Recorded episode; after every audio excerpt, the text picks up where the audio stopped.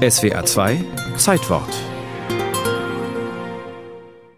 Unsere Mountainbikes haben alle etwas Besonderes auf sich. Die sind alle aus Carbon Monocoque gebaut. Das heißt, man muss zum Beispiel wissen, dass die Carbonfaser gewichtsbezogen das sechsfache E-Modul von Stahl hat. Was neu ist, klingt oft etwas verrückt und neuerer klingen oft etwas besessen.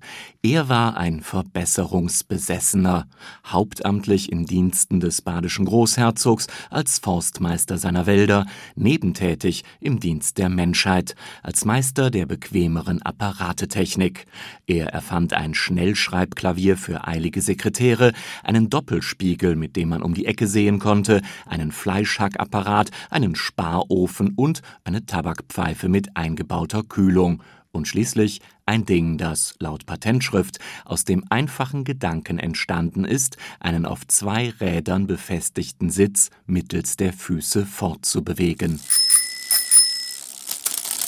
Karl Friedrich Freiherr von Dreis hieß er und seine Erfindung hieß Dreisine später besser bekannt unter dem Namen Fahrrad, das inzwischen aber auch ein veraltetes Wort ist, denn heute heißt der Sitz auf Rädern Bike.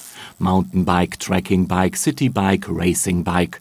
Aber im Prinzip hat sich an der Erfindung wenig geändert. Ein bisschen die Form, die Lackierung, andere Materialien, Titan, Carbon.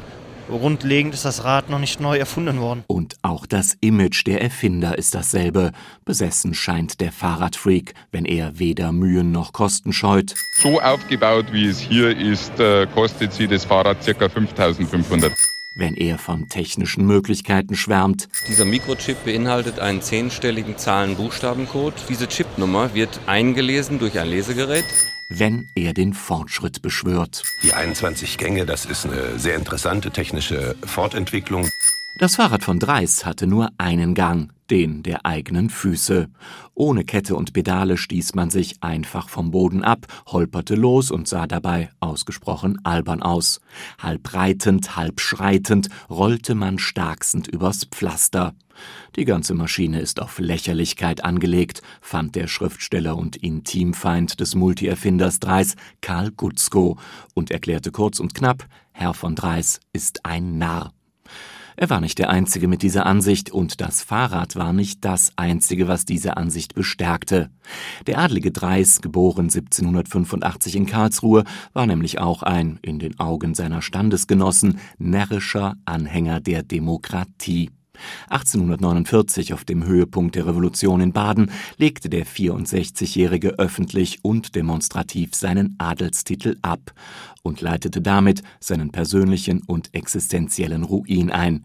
Schon zuvor hatten die Behörden ihn früh pensioniert, jetzt kürzten sie ihm die Pension und planten deren völlige Beschlagnahmung.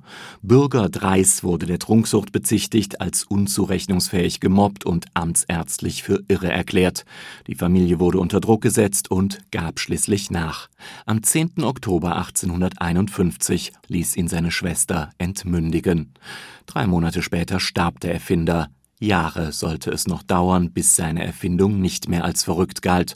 Und wie sie genau funktioniert, ist bis heute kaum normal zu erklären. Weil man selber die Balance hält. Warum das nicht umfällt? Ja, wegen der Gleichgewichtsverlagerung. Ja, durch die Geschwindigkeit, die man erzeugt. Ah, ja, weiß ich nicht. Irgendwas mit dem Gleichgewicht? Ja, ich habe mal irgendwie gelesen, das ist also ein richtiges Kunststück, dass ein Mensch Fahrrad fahren kann. Ja, ist Luftdruck.